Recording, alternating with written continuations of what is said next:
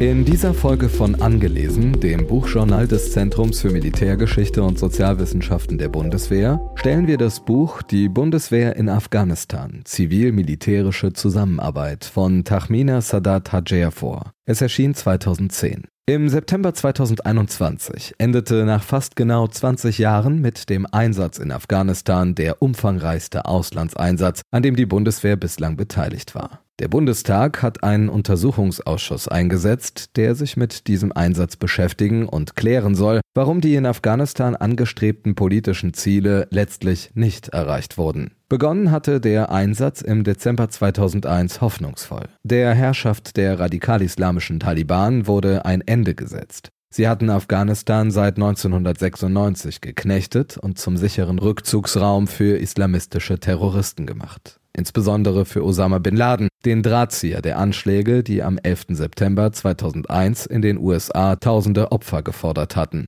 Mit der Fortführung des Einsatzes war die Absicht verbunden, die Rückkehr der Taliban an die Macht zu verhindern und Afghanistan einen Pfad zur Entwicklung eines demokratischen politischen Systems und einer pluralistischen Gesellschaftsordnung zu öffnen. Die Schwierigkeiten, die sich auf dem Weg zur Verwirklichung dieser hehren Ziele bald zeigten, wurden Gegenstand eines umfangreichen Schrifttums in Wissenschaft und sicherheitspolitischer Community. Die vorliegende Studie ist die Magisterarbeit der Bonner Politikwissenschaftlerin Tahmina Sadat Hajer. Sie entstand 2009. Der Einsatz lief zu dieser Zeit zwar schon jahrelang, er hatte auch bereits deutsche Soldaten das Leben gekostet. Dennoch war das Interesse der deutschen Öffentlichkeit an der Lage in Afghanistan insgesamt nicht besonders groß. Die Ereignisse, die größeres Interesse der Öffentlichkeit auf den Einsatz lenken sollten, Oberst Kleins Entscheidung, entführte Tanklastwagen zu bombardieren und das Karfreitagsgefecht lagen noch in der Zukunft. Als sie entstand, schien diese Arbeit, die sich mit der zivil-militärischen Zusammenarbeit im Afghanistan-Einsatz befasst, im Wesentlichen nur für Spezialisten von Interesse. Heute lässt sich die Arbeit neu lesen, unter der Fragestellung, was sich für etwaige vergleichbare Einsätze in der Zukunft lernen ließe.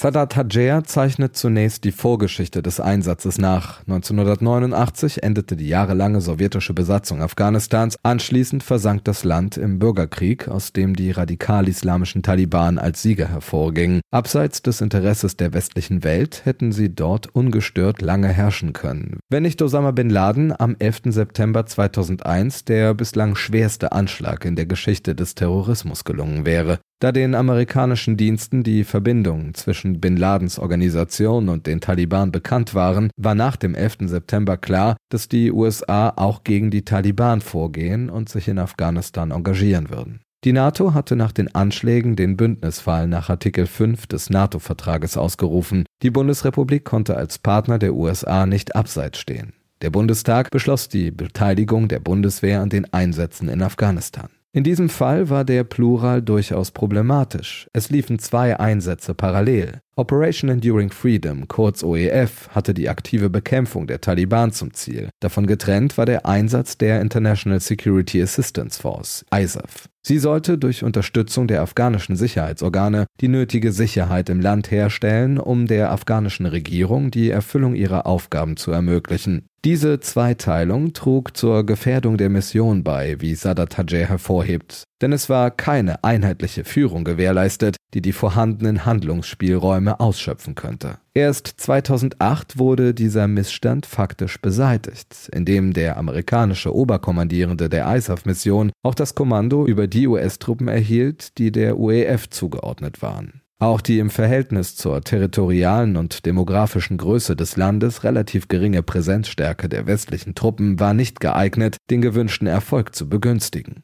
Für die USA als mit Abstand größtem Truppensteller hatten seit 2003 ihr Engagement im Irak und die damit angestrebte Neuordnung des Nahen Ostens Priorität. Die Führung der ISAF-Mission wurde der NATO übertragen. Amerika war an stärkerem Engagement der westlichen Partner interessiert. Die Bundesregierung sah hier eine Gelegenheit, das beiderseitige Verhältnis zu verbessern, das 2002-2003 unter der scharfen deutschen Ablehnung des US-Engagements im Irak gelitten hatte. Kundus mutete im Vergleich zum Irak als das kleinere Übel an. Deshalb wurde das deutsche Engagement in Afghanistan 2003 ausgeweitet. Man übernahm von den USA die Zuständigkeit für das Provincial Reconstruction Team PRT im nordafghanischen Kundus. Hatte der Einsatz sich anfänglich auf die Region um die Hauptstadt Kabul konzentriert, ging man mit den PAT in die Fläche. Diese Teams sollten an ihren jeweiligen Standorten der afghanischen Regierung bei der Ausweitung ihrer Autorität helfen, sowie durch Ausbildung afghanischer Soldaten und Polizisten ein sicheres Umfeld schaffen und damit den Wiederaufbau fördern. Ein großes Problem war, dass diesem Unterfangen kein einheitliches Konzept zugrunde lag.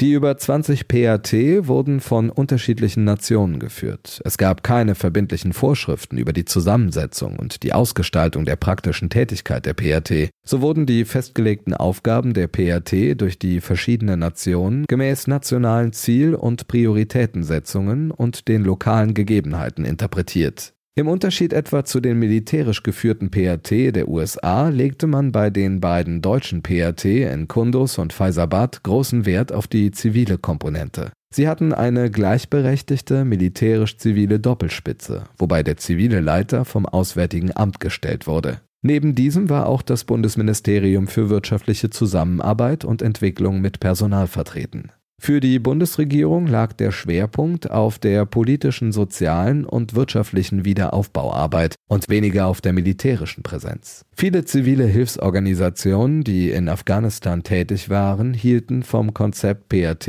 wenig. In diesen Kreisen machte der abfällige Spruch die Runde, PRT stehe nicht für Provincial Reconstruction Team, sondern für Public Relations Team. Es gehe ISAF lediglich darum, den Anschein großer Fortschritte beim Wiederaufbau und der Stabilisierung des Landes zu erwecken. Auch in den Organisationen aus dem Geschäftsbereich des Bundesministeriums für wirtschaftliche Zusammenarbeit und Entwicklung, etwa im Deutschen Entwicklungsdienst, war die Meinung verbreitet, die Bundeswehr würde die Prinzipien der Entwicklungszusammenarbeit zugunsten von Propagandazwecken nahezu ignorieren. Das anfangs schwierige Verhältnis zwischen der Bundeswehr und den Durchführungsorganisationen des Ministeriums für wirtschaftliche Zusammenarbeit und Entwicklung wurde mit der Zeit besser. Viele Hilfsorganisationen, die nicht zum Geschäftsbereich von Ministerien gehörten, hielten hingegen an ihrer Distanzstrategie gegenüber den ISAF-Streitkräften fest. In deren Wahrnehmung waren die westlichen Streitkräfte in Afghanistan Konfliktpartei.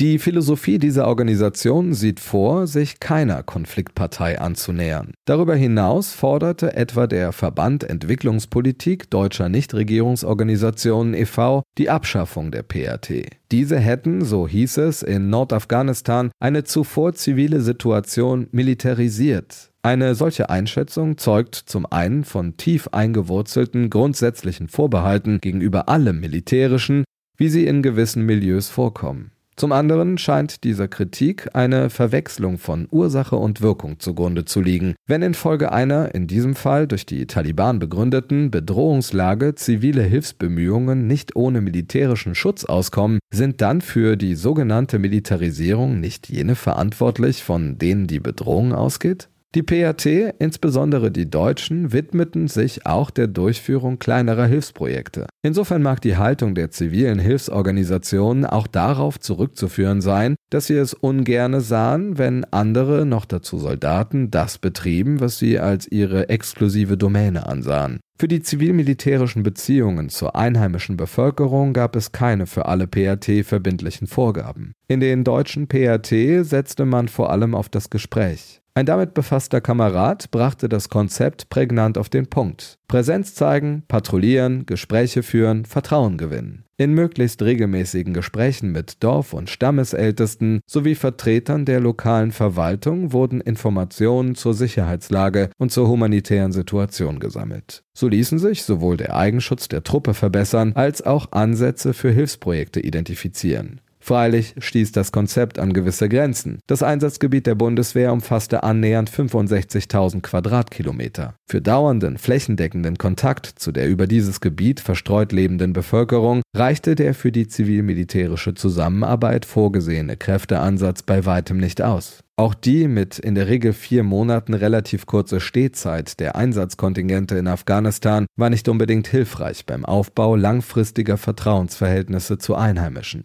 Nachdem 2007 bei einem Anschlag in Kunduz drei Soldaten ums Leben gekommen waren, wurde außerdem aus Sicherheitsgründen die Reichweite erheblich beschränkt. Ab jetzt fanden Gespräche mit Einheimischen nur noch in der unmittelbaren Umgebung der Standorte der beiden deutschen PRT statt. In ihrem Fazit prognostiziert Sadat Hajer, dass sich in Zukunft institutionalisierte zivil-militärische Strukturen angesichts der Zunahme integrierter Missionen zu einem vermehrten Phänomen entwickeln werden. Prognosen sind immer schwierig, ganz besonders wenn sie die Zukunft betreffen. Im Gegensatz zur Autorin kennt der heutige Leser der Arbeit den Fort- und Ausgang der Sache. Die Prognose hat sich nicht bewahrheitet. Eine massive Zunahme integrierter Missionen in der Art und Größenordnung wie in Afghanistan ist nicht zu verzeichnen. Vielmehr sorgen aktuelle Entwicklungen dafür, dass sich die Bundeswehr für die absehbare Zukunft wieder auf den Zweck zu besinnen und zu fokussieren hat, zu dem sie vor fast 70 Jahren gegründet wurde, die Landes- und Bündnisverteidigung.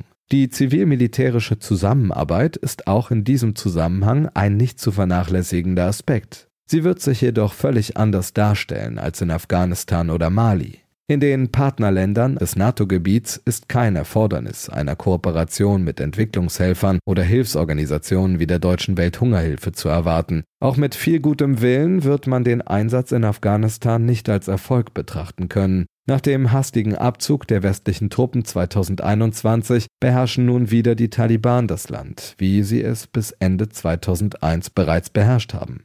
Die Ursachen des Scheiterns, so darf man vermuten, werden derzeit höheren Orts analysiert. Einige Ursachen lagen auch 2009 bereits klar zutage, wie man Sadat Hajers Text entnehmen kann. So verweist sie auf die zentrale Rolle, die das Nachbarland Pakistan spielte. Pakistan duldete Grenzübertritte der Taliban und räumte ihnen im Grenzgebiet zu Afghanistan weitgehende Bewegungsfreiheit ein. Nicht von ungefähr wurde Osama bin Laden, den man 2001 in Afghanistan vergeblich suchte, zehn Jahre später in Afghanistan aufgespürt und ausgeschaltet. Da mutet es aus heutiger Sicht prophetisch an, wenn Sadat Hajer schreibt, Solange Pakistan nicht aktiv bei der Bekämpfung der Taliban kooperiert, werden die Koalitionstruppen nicht in der Lage sein, Afghanistan zu stabilisieren. Ob und inwieweit die Analyse der Ursachen des Scheiterns künftig in vergleichbaren Einsatzfällen bessere Erfolgsaussichten eröffnet, bleibt abzuwarten. Der Leiter der Forschungsgruppe Sicherheitspolitik in der Stiftung Wissenschaft und Politik, Markus Keim, machte 2021 bei UNO, NATO und EU eine erkennbare Zurückhaltung aus, sich auf großformatige Stabilisierungseinsätze einzulassen und fügte hinzu,